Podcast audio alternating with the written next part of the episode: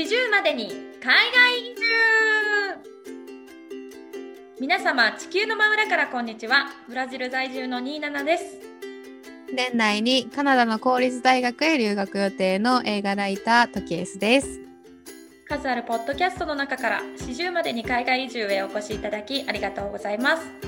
このポッドキャストは海外かぶれのアラサー27とトキエスが40代までに海外移住という目標達成ができるかどうかを国際恋愛、国際結婚、海外留学などについて交えながらウィークリーにご報告していく番組です。さて、第5回目の四十までに海外移住です。はい、よろしくお願いします。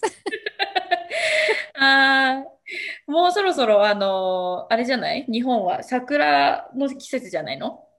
そうそうそうそう、なんかもう、もう花見シーズンっていう感じやね。開花予報もなんかやってる感じ。ああ、そうなのね。いいな。なんかこう、ちょっと桜すごい恋しいというか、海外にいるとよりなんかちょっと桜が恋しくなる説みたいなのない？うんうん、あるあるある。でも今年ってあんまり花見できひんからな、なんかそのコロナで、やから日本によっても 恋しいで。そっか、まあ確かにね、行けないよね、なかなか。うん、そうそうそう。なんか昔東京に住んでた頃とかって、代々木公園とかお花見行った時、場所によっては結構人混みやばかったりしてたやんか。で、そうそうそう。で、なんか公園に入った瞬間、なんかすごい、ピッてお酒の匂いしたりとかして。いや、本当に、確かに、代々木公園とかさ、上野公園とか、本当毎年人混みがすごいもんね。そうそう、だからさ、オープンエアとはいえ、もうほんまに密になっちゃうからな。なんか、早く自由にお花見できるようになるといいなっていう感じ。うん、本当そうだね。あの、あ、でもそういえば、この間、あの、職場の、あの、私、今ちょっと、あの、しお仕事で、半分ぐらい同僚の方が外国人の方がいるんですけど、その同僚に、あの、あ、彼女たちが私たちはあのに自分自分の国から日本に来て仕事をしてるから毎年桜を見ると「わあ桜だ綺麗だ」っていう風に感動するけど毎年子供生まれた時からこう子供の時から見てる日本人もそんな感じで感動するのっていう風に聞かれてトッキー的にはどう思います？いやもう桜はやっぱり日本に行っても私は毎年感動する。なんか桜なんかすごい春感じてるってなるし、見るだけで結構ハッピーになったりする。だから結構 そうそう。だから誰もおらんかったら結構プチスキップしたりワニはそうそうワニは鼻歌で歌ったりとかしちゃう感じ。なんか花見とかでワイワイするよりなんかピンクに染まってる道のところを散歩したりするのがほんまに好きかも。なるほどね。確かに、あの、うん、ワニマと、あの、あの、なんか、桜並木っていうの？あのそうそう、なんか、ポジティブ、ポジティブって感じ？なんか、そうそうそう、ポジティブの掛け合わせ？そうそうそう、27は？あ私もね、毎年やっぱりすごい感傷に浸っちゃうというかね、やっぱ桜見ると感動しちゃうんだけど、桜といえば、やっぱり、あの、私がいつも思い出すですね、さだまさしさんのすごい好きな曲があるんだけど、さだまさしさん、渋いですね。そうだよね。あの私たちの世代でもないもんね、さだまさしさん。やっぱりね、親世代というか。うん、まあでも、その、あのその曲がね、あの私たちが生まれた年のにリリースされた曲で、なんとあのトキエスさんの誕生日の前日にリリースされた曲、うん、なんだけど、曲名がね、あのうん、風に立つライオンっていう曲なんだけど、えー、そうなんやな。なんかそれうちらの年齢バレてまうな。そうだね。でもなんかそのタイトルは聞いたことある？あ、本当？あ、でもそうかもしれない。うん、あの、トキエスさんの仕事上聞いたことあるかもしれないです。っていうのは、あのこの曲「あの風に立つライオン」っていう曲をもとに2015年にあの映画化されているのでもしかしたら聞いたことあるかも。ああだからか。そうそうでこの曲はあの実話を元にしててその実際にあのアフリカのケニアで医療活動に従事してたお医者さんがこう日本に残してきたあの恋人に宛てた手紙をさだまさしさんが歌にしたっていう感じの曲なんだけど。うんうんうんでその曲の中に、えー、ナイロビで迎える3度目の4月が来て今更千鳥ヶ淵で昔君と見た夜桜が恋しくて故郷ではなく東京の桜が恋しいということが自分でもおかしいくらいですおかしいくらいですっていう歌詞があるのね。うーん、すごいなんかセンチメンタルで素敵うんやね、なんか。そう、なんか、これ初めて私も見たときに、確かに私も地元で見てきた桜よりも、20代にこう一番ガツガツいろんなことをチャレンジして、割と青春してたなって思える東京の桜の方が思い出すことが多くて、なんかこう桜って1年で決まった時期にしか見れないからさ、その年のなんか一番の思い出のとこをこう、写真でこうガッと収めたような、なんかキャプチャー化してくれるような感じがして、確かになんか卒業式とか入学式っていうなんか一年の節目の時期やんな、それ。なんかいろんな思い出とか桜と一緒に残ったりするよね。そうそうそう。だからやっぱりね、桜は日本人にとってもあの特別になるよね。あと、うん。まあ個人的にはあの桜の、あの、なんか春の桜系のスイーツとか グッズとかも大好きだから。わかる。スタバとかでももうすっごい限定のもん買っちゃったりする。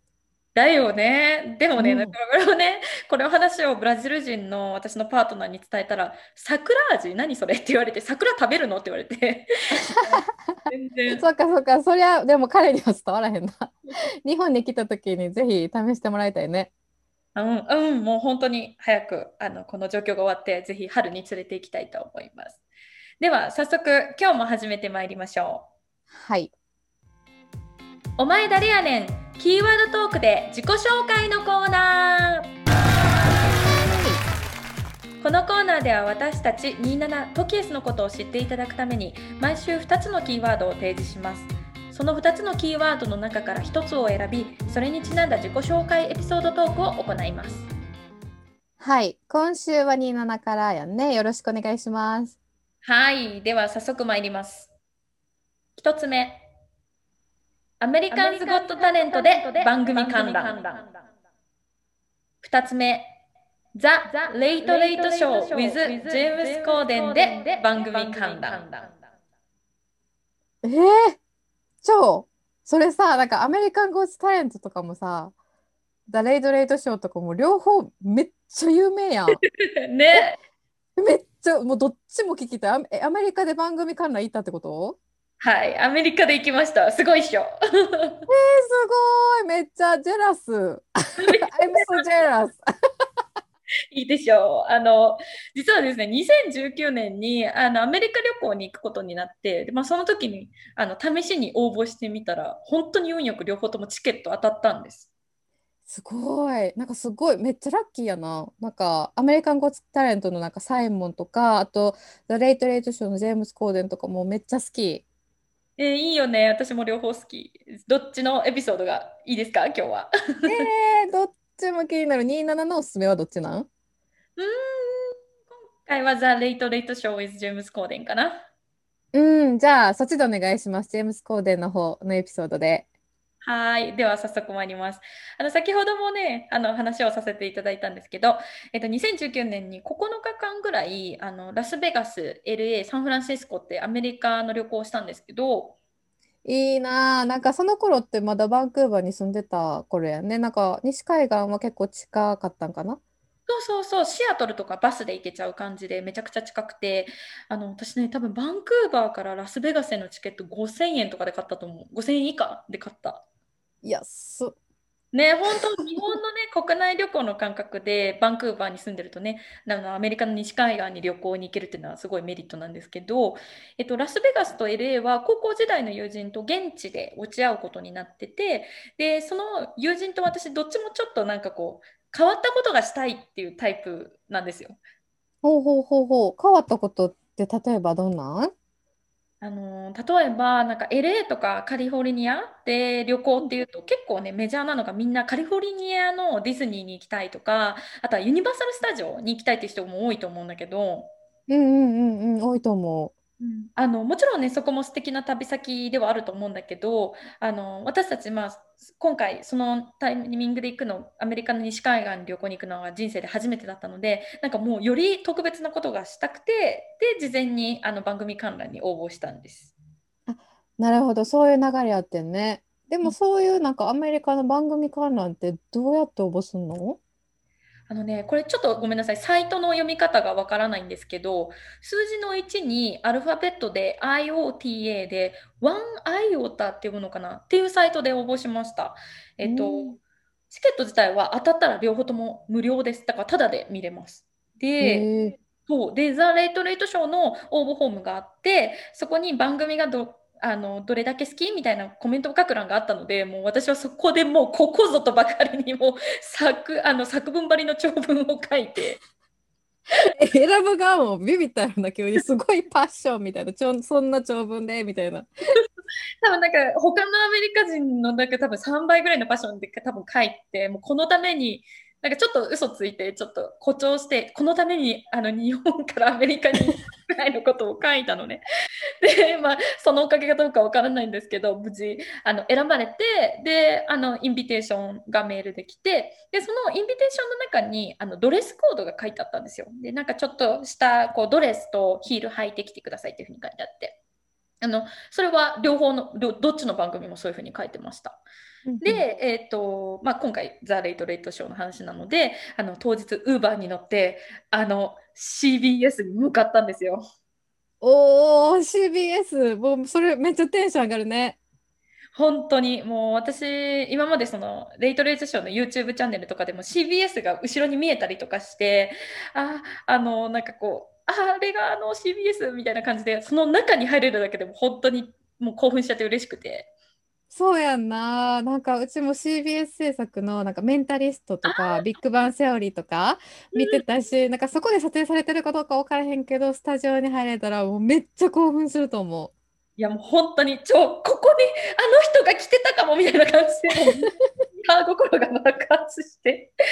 で でもねで結構着いたら結構観覧人数に結構人数いて何人いたのかちょっと正確な数は分かんないけど多分200人とかいたと思うんだけど並び順は本当に結構ランダムでなんかこう列がなんか7列ぐらいはもっとあったかな？に、まあ、こう来た順番に適当な列に割り振られてこう座っていくみたいな感じで、まあ、全体を見て私たちは結構中盤ぐらいだったのね真ん中の列の真ん中のらへんに座ってるみたいな感じだったの。うんうんうん。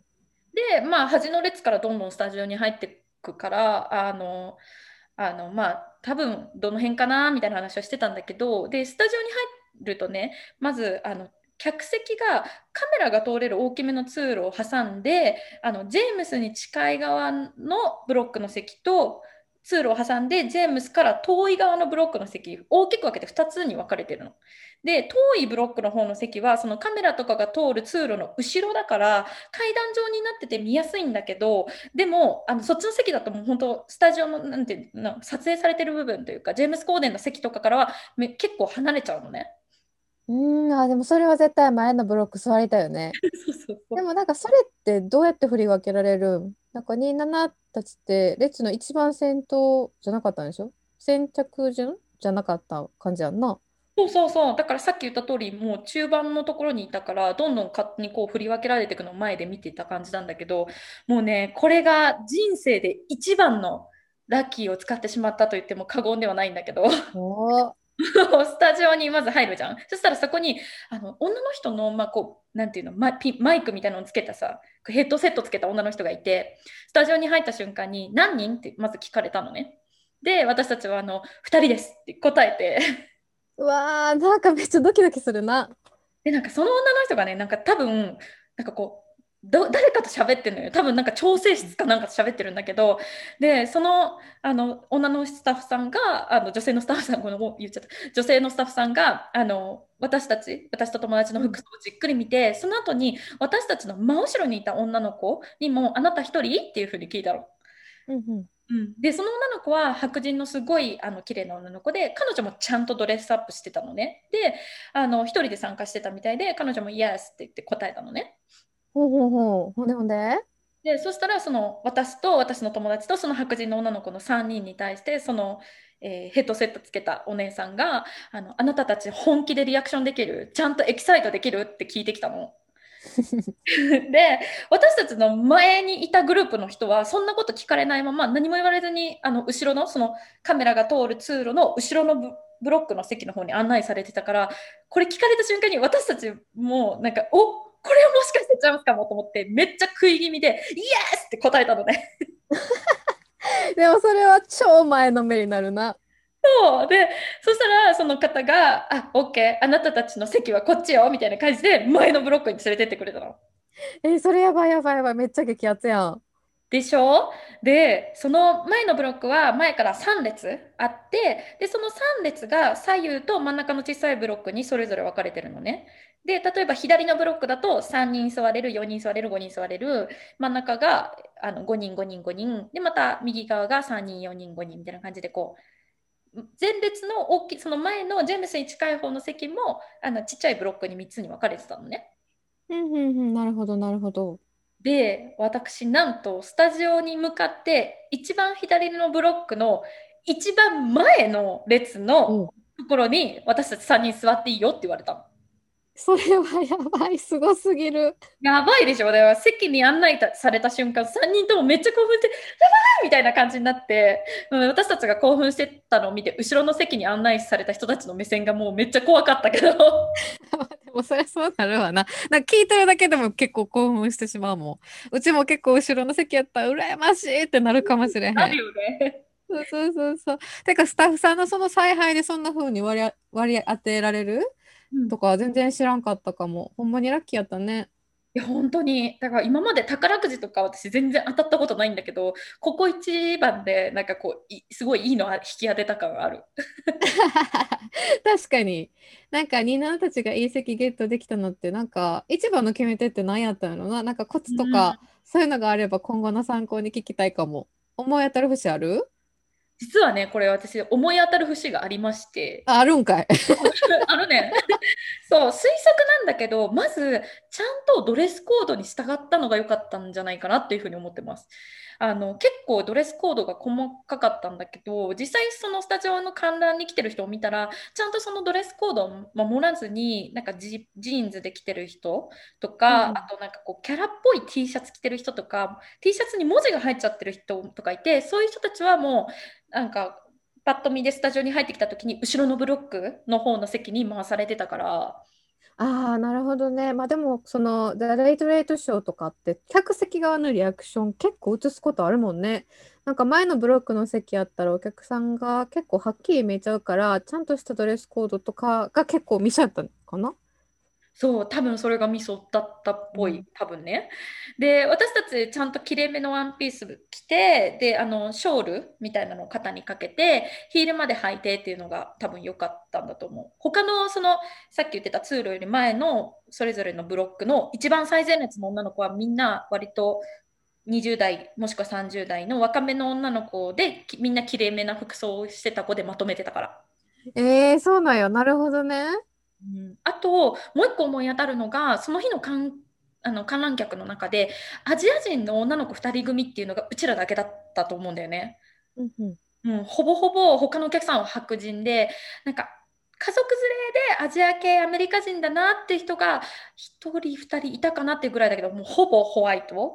だから私たちを前に座らせることであの絵面のバランスがいいって思われたのかもしれない。あのちょうどやっぱ2019年、まあ、その数年前からホワイトウォッシュの問題がさ問題視されてる時だったからこう多様化を表現するためにもアジア人を座らせた方がいいって思われたのかなってちょっと推測してる。うんなるほどなるほど。確かにここ数年ハリウッドとかでもさ白人の特権とかに対する批判って高まってきてるもんね。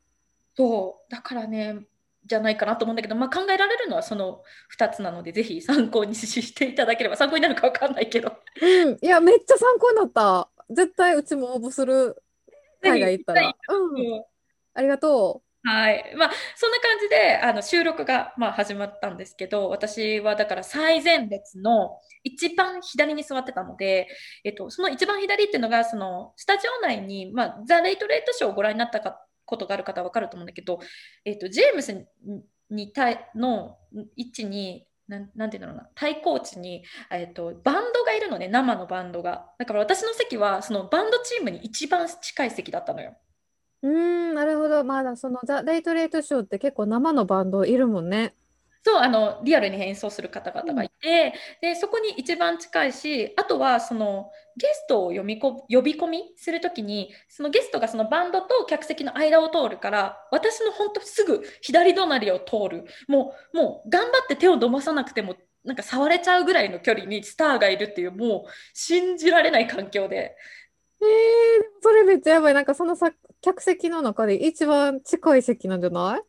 そう私もうこの席が一番いい席だったと思うんだけど 実際そのあの回のねあの公式の YouTube ザ・レイト・レイト・ショーの YouTube にその回のリリップオフ？リフオフかな？のバトル動画が上がってるんだけど私めちゃくちゃ映り込んでんのよ。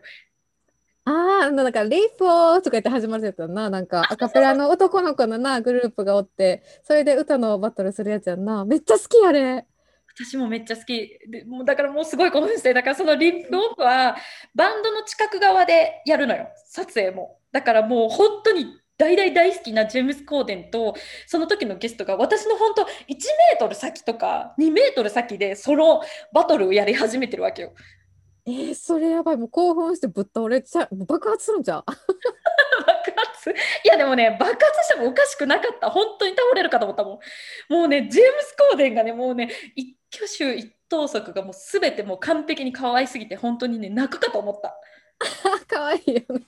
えその時のゲストはちなみに誰やった？んねこれねめっちゃ言いたいんだけど本当に YouTube でも、YouTube そのさっき言った公式のあの動画でも私の顔かなりはっきり映ってるのでちょっと誰かバレるから これはここでは伏せておきます。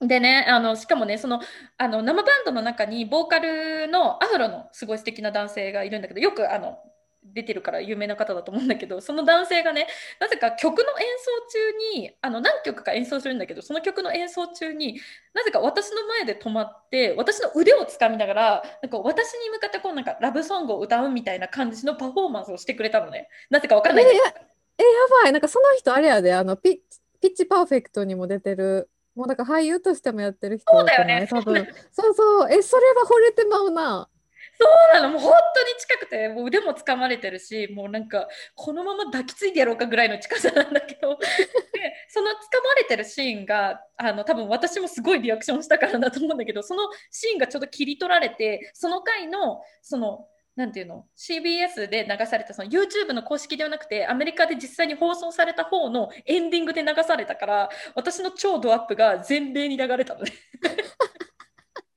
予期せぬ全米デビュー そうだから予期せぬ全米デビューをしてますもうすでに。でも本当にあの人生で間違いなく一番ラッキーな出来事でした。もう忘れられない。うんそれ素晴らしい体験やなよかったな。本当にぜひあのトケさんもチャレンジしてみてください。あの、うん、カナダにしたい。うん、うん、やってみる。はい。では次トケさんお願いします。はい。私の今週のキーワードはこちらです。一つ目ビーガン生活。二つ目、海外移住の資金作り。おビーガンね。ビーガン、ビーガンってあのベジタリアンじゃないよね。あのベジタリアンとは違って、うん、動物性のものを一切食べへん方やんな。あれやったっけ？そうそうそう、卵とかも乳製品とかも食べへんやつ。うんうんうん。それほんとすごいよね。日本だとさ、結構ベジタリアンとかビーガンになるのって難しいよね。なんかこう何にでもさ、魚から取った出汁が入っちゃってるから。確かにそうそう。だからビーガン系のレストランとかもまだまだもう全然少ないと思う。少ないよね。うん、あのうん、見つけるの大変なイメージがある。うん、で、えーと、もう一個のエピソードが海海外の海外移住の資金作りか。あ確かに海外行きたい人にとってはこれ本当に大事なテーマだよね。そうそうそう、もうお金ないと、もう何も始まらへんからな。そうだね。なんか、こっちのテーマの方が聞いてる方には興味深い気がするので、今回は2つ目の海外移住の資金作りの方でお願いします。お、わかりました。では、今回は海外移住を希望している私のお金事情について話していきたいと思います。はい、よろしくお願いします。はい。えっと、これまでポッドキャスト聞いてくださってる方はわかるかと思うんですけど、私もやりたいと思ったことをもう全部やります。うん、もう思いついてから行動までがもう秒だもんね。早すぎて まばたきが追いつかへんっていうかもうびっくりするというか。確かにそうそうそう。まあでもそんな感じなので結構ね周りからお金持ってるねとかどっからそんなお金湧いてくるの？って本当に本当によく言われますうーん、確かにね。あの、時計さんはあの映画の翻訳の学校に行ったりとか、まあ、オーうん。ストラリアにね、留学したりっていう経験もあったと思うんだけど、あの、今はね、まさにカナダの公立大学に行こうとしてるしね、あの、あと、ね、海外旅行とかもいっぱい行ってるし。うん。そうそうそうそう、そうなんですよ。でもなんか私は決して裕福と言えない家庭に育ってて、まあ18歳から自立して自分のお金で生活してるんですよね。本当に、本当にそれ素晴らしいと思 ありがとう。そうそう。お金持ちじゃないのに、なんかやりたいことのための資金作りがなんか結構できてる理由っていうのは、まあ簡単に言うと、まあ工夫してるからなんですよね。う。うんで、そうそう。一番たまりやすいのは、目標金額を設定して、強制的にその予定を入れてしまうことなんですよ。うーん、でもなかなかそれ難しいっていうか、本当にそれを、トキエスの場合はね、本当にそれを有言実行してるっていうのが、あの、かっこいいなと思うんだけど、具体的にはどんな感じにやってるの？それを。うん、例えば、来年カナダに行きたいから、何月何日までには何十万の学費をこの学校に振り込むっていうのをスケジュール帳に書いちゃう。もうフリクションとかじゃダあメ。もう油あ、性のボールペンで書く。消せないように。油性ペンね。あ、じゃあスケジュールを先に決めて逆算して、こう、いろいろ行動していくっていうことか。そうそうそう。なんか27に2年前ぐらいかな、カナダに会いに行った時も先に航空券予約して、カナダで思う存分遊べるように、その航空券の日にちまでに、まあ、めちゃくちゃ仕事したのを覚えてる。あ、そうなんか。知らんかった。うんそうそうそうそう。だから、なんか別にけ金持ちでは決してないです。もう親のお金にも頼ったことないし、だから過去にはすごい貧乏すぎて借金した経験だってあるし、貯金も30超えてやっとできるようになったぐらいなんですよね。あの、貯金の件はですね、あの、私も非常に似たようなもので、ものでございます。そうでなかなかそのお金貯めることって難しくってだから強制的に予定作るっていうの以外にも保険の見直しとか携帯のキャリアを定期的に見直したりあとはポイ活楽天経済圏に移動するとか結構目標のためならいろんな手段作って使って貯めている感じですね。すごい。うんまあ、あの支出を定期的にチェックするのはね、すごい大事だってよく言うしさ、あのオリラジうんのあっちゃんもあの YouTube 大学で言言ってたわ。あ、言ってたね。うんうん。いや、でも18歳から自立してるっていうのは本当にすごいと思う。うんあ、そういえば、あの、トキエさんね、それこそ前、フリーランスだから収入も不安定な部分があるっていうのも言ってたもんね。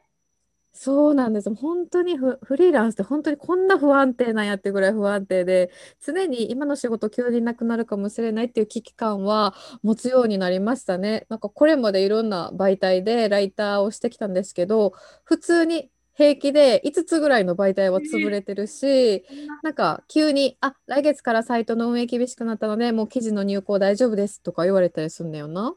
おーそんな感じなんだ。それは本当うん厳しい世界だね。そうやねん。だから、え？来月から仕事ないって。で、急にそう不安になることとか、過去に何回か経験したから、もうここがなくなっても他のところで、まあ、目、目標の金額をカバーできるっていう保険を常に作っておく癖がつうんいて、だからそれも結構良かったかもって思う。だから常に新しいことを何かに手出そうっていうチャレンジもできてる感じやしね。素晴らしい。あの、やっぱね、フリーランスってだけでそこの不安定さはあるから、あ、不安定さがあるからこそ、まあ、あの、その、なんていうの、会社員みたいにい毎月一定の金額が手に入るわけじゃないっていうのもあるから、あの、自分のことは自分で守らなきゃっていうことだよね。そうそうそうそうそう。あとはね、あとお金を貯めるためにがっつり節約とかもするんですよね。うんで、あの、これ、セックスアンドザシティとかで知られてる女優のサラ・ジェシカ・パーカーが言ってたんですけど、彼女はコーヒーショップでコーヒーをもう10年以上買ってないって言ってて、でもこういうこと、そうそうそう。で、こういうこと言うと貧乏くさくないって思う人もいるかもしれないんですけど、なんかサラ・ジェシカ・パーカーってさ、すごいスタイリッシュで、なんかうんすごいエレガントで貧乏くさいっていうイメージゼロじゃないですか。うんどちらかというとエピソード、このエピソードをサラから聞いたら、あ、彼女はなんか無駄だって感じてることにお金使ってないだけなんだなって感じがするんですよね。うん、確かに、確かに。なんかこう、貧乏くさいとか一切思わないね。うん。そうそう、だからそれが結構見直すきっかけになったりとかもしました。私も以前は日本語教師をカフェでレッスンとかしてて、なんかもうそのパソコンとかでもいろいろ作業してたからスターバックスにほぼ毎日行ってた時期があってでやっぱスタバって美味しいメニューとか期間限定のメニューあるからやっぱ頼みたくなっちゃったりしてて、で意外とお金かかってたんですよね。でも使ってる時ってそのお金使ってるなっていう感覚はなくて美味しいもの飲んでるぐらいの感覚。そうでもけなんか必要経費やって思ってたスタバ代やってんけど、まあ、コロナきっかけで全部オンラインになったりとかしたしてじゃあこれを機にやめてみようもうもうスタバに行かんとこって決めて行かなくなったら月3万円以上貯金できるようになってだからこういった見直しも時には必要やったんやなって改めて思ったりする。うーん、なるほどね。確かに、あの、自分にとってそれまでそのスタバ代がさ、必要経費だって思ってたわけじゃん。でも自分にとって必要だって思ってたものでも、見直したらじ実際は手放せる部分もあったりするもんね。そうそうそう。まあ、あとはでもその留学とか好きなことする分もちろん我慢する部分もたくさん出てきます。例えばブランド品とか、まあ、全然買えないですし服もなんかユニクロでセールになった500円のパーカーとか着てます。あとはそう東京では、まあ、3畳の部屋に住んでたこともあります。目標のためにはあの我慢が必要ってことだよね。そうそうそう。3畳はすごいな。3畳それすごいがさなんか新築でバストイレ別で、ペット OK で3畳っていうもうミラクルな物件ミラクルやな。そうそうそうでなんか狭すぎて辛いかなと思ったら意外と秘密基地みたいな感じで快適でそうでさらにもう物をあまり持たないそのミニマリストにもなれたっていうメリットもあったりしてんよな。そうで、まあ、今後カナダに移住して大きい部屋に住んだ時に、まあ、笑い話として話せるなとも思った。ポジティブマインドですね。上手。そうだからなんかそのうちはそういう服とかにかかるコストやったり住宅にかかるコストを削ったりとかしてあともそうもちろん将来のために貯金するっていう目標でやってるんやけど楽しんでやってきたのもあるかもこうなんかまあ後で笑い話にできるしとかなんかいい服を安く買えたことになんかすごいなんか喜びを感じたりとかしてだからそうやって好きでやってるっていうことが一番大事やなとも思います。なるほどね。楽しんでやるのって本当大事だよね。そうそうだからもちろん友達と会う時とかはあ少しだけで贅沢していい日みたいな感じでセッティングして美味しいデザートとかを食べたりそのメリハリがついて頑張ろうって思える感じかな。だから友達といる時にあんまケチケチしたくないし美味しいもの食べたいなと思うし。うん、だからうまくこう切り替えをしてるっていう感じだね。そうそうそう。だからさっき言ったポイ活とか保険の見直しとかも自分が辛くなってしまわない程度にチェックするのがコツかなって思う。もちろん節約も同じで徹底的に我慢して辛いって感じてしまうとやっぱすぐに挫折もしちゃうしだから意外とこれ自分妥協できるなっていうものを見つけてメリハリをつけるのが一番大事かなって思う。うん、だからこういうのを見つけてやっぱ人生もやっぱちょっと楽しくなってくるそういうコツを見つけれて自分レベルアップしたと思えるし、なるほどね。なるほど、すごい勉強になる。うん、よかった。そう、だからこれを聞いてくださってる方にも、なんかなかなかお金貯めれなくて、海外行き諦めてる方とかもいらっしゃると思うし、海外行きたいけど、最初の資金の貯め方が分からへんっていう人も多分いると思うんですよね。だからそういう人たちに少しでも参考にしてもらえたら嬉しいかなと思います。そうですね。なんかさっきうん。あったあったんだけど、なんか洋服とかすごいあの節約してるって言ってたんだけど、私がトキエスと触れ合ってて、なんかこう節約してる感は全然ないの。すごいおしゃれなイメージ、おしゃれでいつも ありがとう。そうおしゃれなイメージがあるから、やっぱり楽しんでやってるから工夫もできるし、そこがあの上手にやっていけるんだなって。別にそのブランドもの、高いものを買うことがおしゃれでもないし、広い家に住むことがおしゃれでもないから、結局自分の目標のためであためで、それを楽しんでやってる人がやっぱ輝いて見えるから、あのそれが大事なんだなって今聞いてて思った。本当に素敵なお話をありがとうございました。とってもためになりました。いやー、ありがとうございます。なんかそう言っていただけたら、私も頑張ってきてよかったと思う。でも本当にそう思うよ。あのキラキラしてる人ってあのなんかキラキラしてるっていうかなんかなんていう見え方変わるじゃんその人の。確かに確かにね。だからすごいそれ大事だなって思いました。はい。ありがとうございます。ありがとうございます。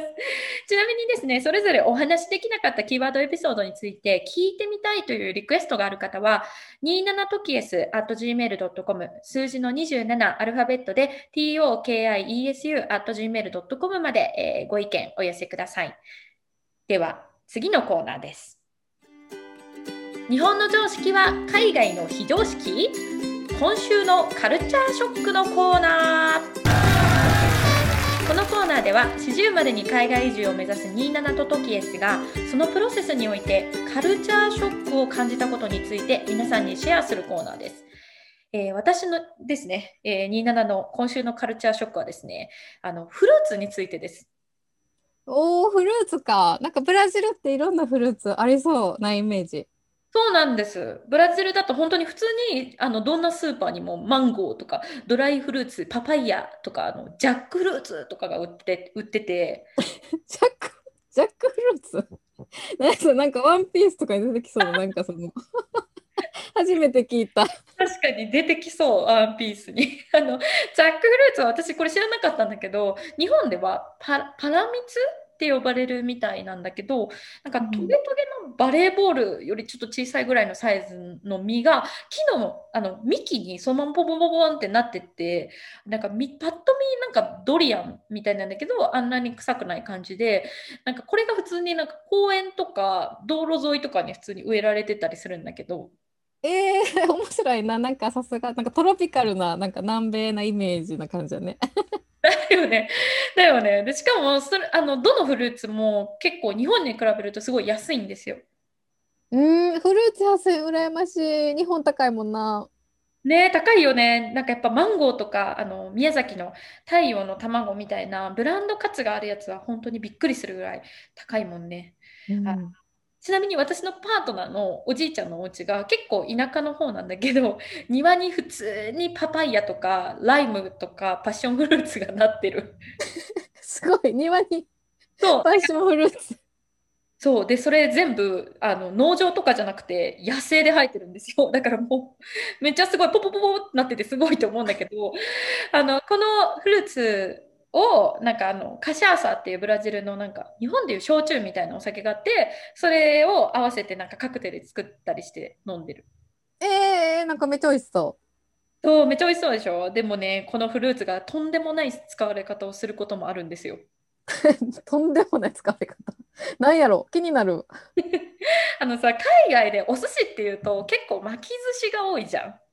うんうん、確かになんかカリフォルニアロール、ロールやもんね、ロール、巻き寿司。そうそうそう。だから、あの、バンクーバーとかだと、ブリティッシュコロンビア州だから、なんか BC ロールとかあったりとか、あの、バンクーバーでもう一個見たのが、うなぎが入ってるやつをドラゴンロールって言ったりとか、あの、あったと思うんだけど、あの、まあ、そんな感じで、あの、巻き寿司が結構海外ではメジャーで、まあ、ブラジルも同じように、あの、巻き寿司の方がよく見かけるかなって感じなんだけど、あやっぱ巻き寿司の方が海外の人にとっては食べやすいんかな？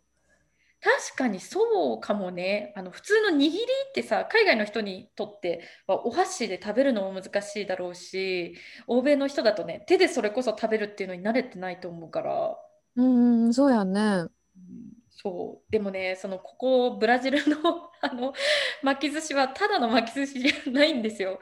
あの、なんとね、油で揚げるホットロールっていうのがあってね。油？寿司？え、寿司あげるの？そう、寿司を油で揚げるの。しかも、天ぷらとかじゃないよ。あの、ちゃんとパン粉つけたフライになるの。それもさ、お寿司の域超えてるよな。そう、だからもう日本だったら絶対ありえへん感じで。で、しかもね、そのお寿司にソースがかかってるんだけど、そのソースがね、マンゴーソースとか、なんかトロピカルなソースがかかってんの。え、なんかもうそこまで行くともうお寿司じゃなくてデザートって感じや。なんか新しい食べ物って感じやね。そう、だからなんかお寿司に結構クリームチーズ入ってることも多いし、あとなんか最初からクリームチーズと普通のフルーツのマンゴーが入ってるお寿司とかもある。え、なんかご飯とマンゴーってどうなんなんかすごいね。イメージ。わかへん。だからもうやっぱ拒否反応を示して私的には食べれなかったまだ。食べたことない。まあだから本当にそれブラジルに来て結構カルチャーショックだなって思った出来事でした。それびっくりやな。なんかぜひ挑戦した時は感想教えてください。そのマンゴー巻いたお寿司。わか気。になるどんなか。ちょっとぜひ試してみたいと思います。はい。はい。では次、とけしさんお願いします。はい。今週私がか感じたカルチャーショック、カルチャーショックっていうかめっちゃ驚いたこと話していいですか？えー、何？気になる。そう、この間スペイン語のレッスンで味、テイストのそのボキャブラリーを習ったんですけど、例えば辛いはピカンテ、甘いはデュルセ、苦いはアマ、アマルゴとか？おー、なんかやっぱりすごいポルトガル語と音の響きが、音の響きが似てる気がする。あ、やっぱ似てるよね。そうそう、なんか結構似てるなと思う、いつも。うん。で、なんかその、その中になんかすごいびっくりする単語があったんです。何何？その味についてのリストで、ピカンテ、デュルセ、アマルゴ、アシド、うまみって、最後、日本語のうまみが入ってたんですよ。えー、そう。で、先生に、え？これ日本、日本語やんって言ったら先生が、そうだよ、うまみは日本語からこっちに来たんだよって言っててさ、えー、そうなんや。そう、なんかそれ聞いてな、めっちゃ感動して、やっぱり日本のうまみはもう日本だけのもんやねやなって思った。うん。そう、なんか他にもさ、お寿司って通じるし、カラオケって通じるやんか。うんそう、でもなんか海苔とかも、なんかドライシーウィードって言わんくてよくって、そのまま海苔って言ってスペイン語で使えるらしいねんよ。えー、そう、だから結構日本語が海外で通用するってなんかすっごい嬉しいなと思った。えー、嬉しいよね。えーちょっとうまみ、ポルトガル語でもうまみなのかちょっと調べてみる。見てみて。うん。でも本当日本語からね、かい外国語になった単語を見つけるとテンション上がるよね。上がる。あとさっきその27が話してくれたザ・レイト・レイト・ショーのジェームス・コーデンとか結構絵文字って言うねんけど、その普通に絵文字って使ってんの聞いたらなんかめっちゃ嬉しくなる。なんか私それでまさにあのパートナーと喧嘩したことがあるんだけど、ほんまなんで？そう。彼がね、絵文字が語源が日本語だってことを知らなくて、多分そのアップル、iPhone を作り出したアップルの作り出した絵文字っていう言葉がそのまま英語になったと思い込んでて、なんか私が何回これ絵文字って日本語語源だよって言っても信じてくれなくてでめっちゃ喧嘩になって最終的にウィキペディア読ませた。あウィキペディアが早いよね。マジか。もう信じてくれなくて、だからそれぐらいナチュラルに絵文字って言葉が外国語になったんやなって思ったし、あとなんかもう一個あったのが、ブラジリアン柔術ってあるじゃん。で、その柔術が日本語だっていうのも信じてくれなかった。もうそんだけ浸透してるってことやな、でも逆に言ったら。そうやね。なんか、あとカナダのそのロック歌手のアブリル・ラビーンが、なんか歌詞の中で可愛いって歌ってた時とかも、聞いてて勝手に嬉しくなった思い出がある。う。あーいいよね。あの外国のこうセレブリティが日本語しゃべ可愛いとか言ってるとめっちゃ可愛いよね。そうそうそうそうそうそう。だから逆にでもその日本で使われてる一般的な言葉が海外から来てるっていう発見も結構楽しかったりする。ああ、確かにね。うん。そう、だからアルバイトって言葉あるやんか。これもドイツ語から来てて、ドイツ語でなんか私は働くっていうのを、イヒアルバイテっていうんやけど、これドイツ語で学校で勉強した時めっちゃ感動した。え、アルバイトってドイツ語やったんや、みたいな。ああ、なんかドイツ語語源、ドイツ語語源っていうのはなんとなく知ってたけど、そのアルバイトっていう単語があるのかと思ってた。その I work って意味とは知らなかったわ。すごいね。うんうんうんそうそうそうそう。で、さっきもなんかちらっと言ったけどさ、なんかスペイン語とポルトガル語って結構似てたりするよな。なんかうんメルカードってスーパーって意味？うんうん。あ、そうやな。じゃあスペイン語と全然同じ。なんか、ニーナナは最近ポルトガル語で面白い発見とかあった？面白い発見っていうか、まあ、恥ずかしい体験なんだけど、なんか、here って日本語ではここって言うじゃん。ここ来てとか、うんここにおいでとか言うじゃん。で、ポルトガル語でここってなんか、秋、秋って言うんだけど、なんうんか、うんうん、スペイン語と一緒。秋っていう。あ、うんすごい。あ、すごいね。そこも一緒なんや。まあ、でもそれでね、まあ、つい癖で、あの、パートナーとの会話では私普通にここ、こことか言っちゃうの。こことか ね、連発してたんですよ。そしたらなんか毎回パートナーがなんかちょっと微妙にクスクス笑うのね。で、うんもう何なんって言って聞いたら、なんかその、ここっていう言葉が、その、うんちっていう意味があるらしくて。それショックやな。そうもうだから私これその彼のパートナーの家族の前とかでも言ってたからもうどうしようと思ってもとにかくはちょっと思い出してめちゃくちゃ恥ずかしくなる体験でした。それうちめっちゃその気持ちわかるなんかうちもオーストラリアでオーストラリア人の友達とスペイン料理屋さんに行ったことがあってでその時メニューからパエリア探す時にピーピーピーってピー言いながら探してたら その友達がちょっとおしっこって意味がやめてくれへんみたいなって言われてめっちゃ爆笑した覚えてる。ウケるやばいわ本当に。ほんまに。まあでも、まあ、とにかくもう話戻すとやっぱ日本の食文化尊敬しますねってことで。本当に？うまみね。そう。うまみ大事にしていきたいなってことですあありがとう。うまくまとめてくれて。あともう本当その何？あの気をつけなきゃね。言葉の違い。本当に。いけないな。と思いました。はい、ありがとうございました。では次のコーナーです。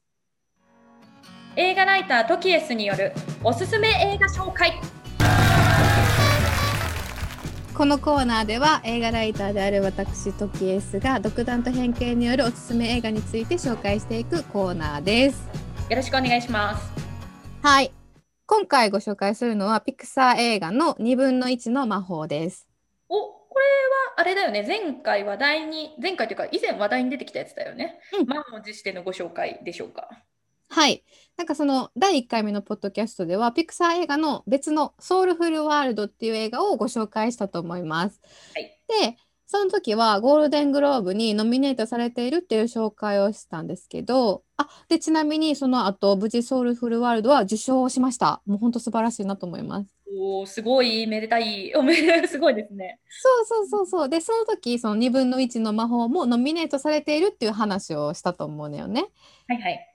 で2分の1の魔法は残念ながらそのゴールデングローブ賞で受賞を逃してしまったんやけどこの間3月の15日にアカデミー賞のノミネーション発表があって2分の1の魔法もソウルフルワールドもまたまたノミネートされたんですよ。おお、そうなんですね。両方。うんそうそうそうなので今回は2分の1の魔法をご紹介できればと思います。でもうほんまにこれがまたもうピクサーほんまやってくれましたって感じでやってくれたんや。そうなんかティッシュどんだけ消費させる気ですか？ってぐらい泣きました。おお、気になるな。で物語の舞台はかつて魔法が使われ普通に使われていたんですが科学の技術の進歩によってみんな魔法の使い方を忘れてしまったっていう世界が舞台なんですよね。うんうん。でガスとか電気とかテレビもスマホもあってもう私たちと何ら変わりない日常をエルフとか妖精とかドラゴンたちも過ごしているっていう感じです。もう、え、じゃあドラゴンが携帯触ってるってこと？うん、ドラゴンはなんかペット的存在犬みたいな。そう。で、なんか妖精はゴリゴリのバイクフリークで、なんかモヒカンでライダース着てる妖精やねんな。絶対すごいな。面白い設定ですよね。そう。で、それで主人公はエルフの少年イアンなんですけど、彼は16歳の誕生日を迎えるんです。で、そのイアンは生まれてくる前に死んでしまった父に会いたいなっていう切ないそういう思いを描いあ抱いているんですけど、誕生日当日にレストランで偶然に会った人に「君のお父さんを知ってるよ」って「君のお父さんはいつも自信を持ってた人だよ」っていうプチエピソードを聞かされるんですね。おー、なんというか、切ないというか。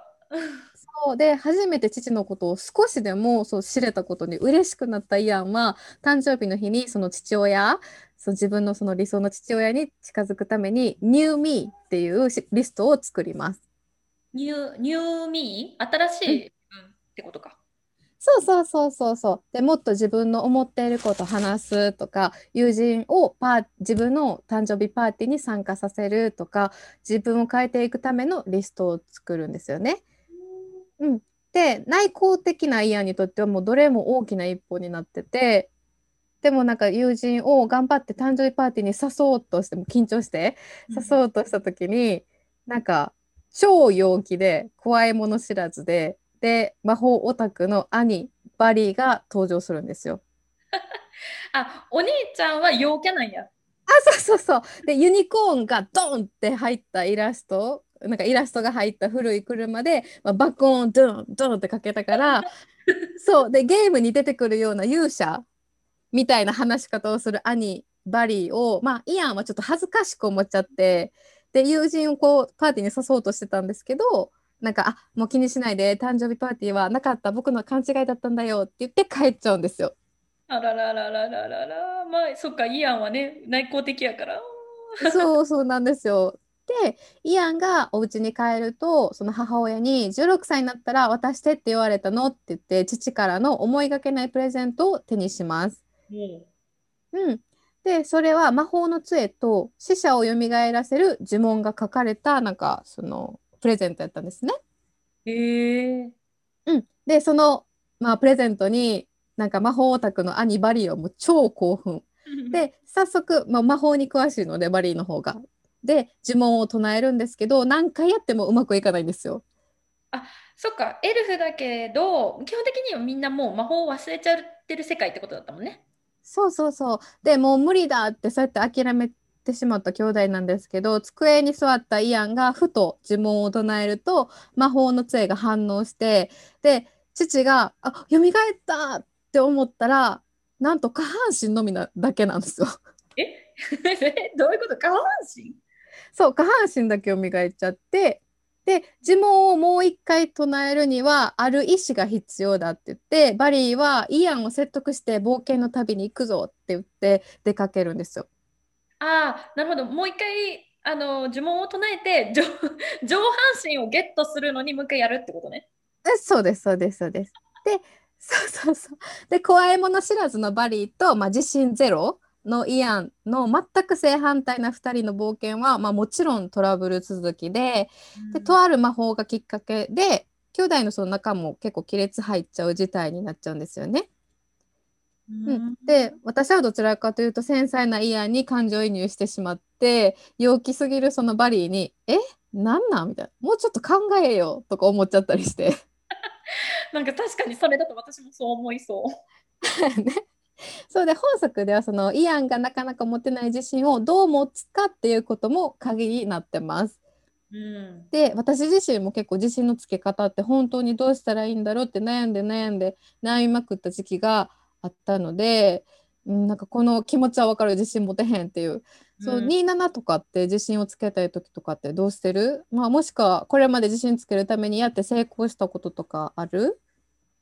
いやー、私は、まあ、未だに本当に自分に自信は全然なくて、あの、自己肯定感も、パートナーにすごい言われるんだけど、自己肯定感が低すぎるって言われるし、私自身もやっぱり自分のことなかなか好きになれないところがあるんだなって思うんだけど、でも、あの、本当に子供の時よりもちょっとだけでもマシになってきたなって感じられるのはあの地元にいることに固執しないで自分の環境をどんどん変えたのが良かったのかなって思う。あのこう自分のことを認めてくれる居場所をこうさ自分で見つけに行くっていうのがすごい大事なのかなっていうふうに思うんだけど。うーんなるほどね。まあ環境を変えるって本当に大事なことやんね。うん。ちなみにトッキーさん何かありますか？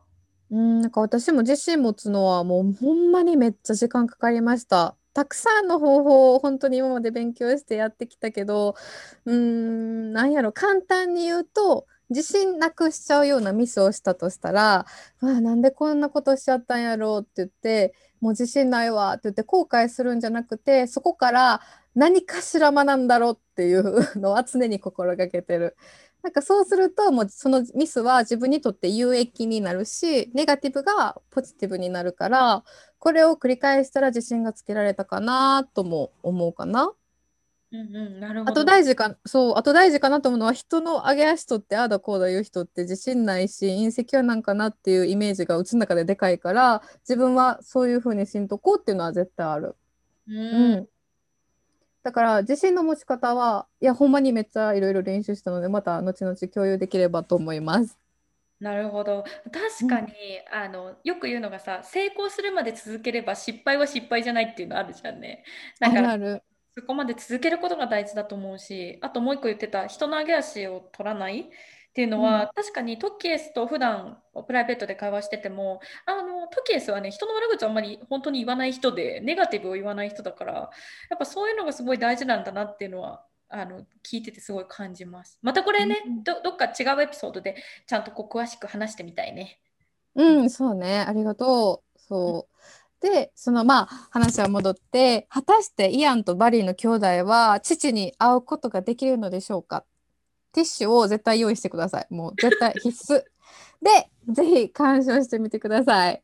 はい。これ、あれだよね。ディズニープラスで見れるのかな？はい、ディズニー、あ、えっとね、ディズ、それが、ディズニープラス、多分ね、他の動画配信サービスで、サービスが開始されてるから、ディズニープラスは多分まだ配信、配信開始になってなくて、アマゾンプライムで今やったら有料で見れる感じかな。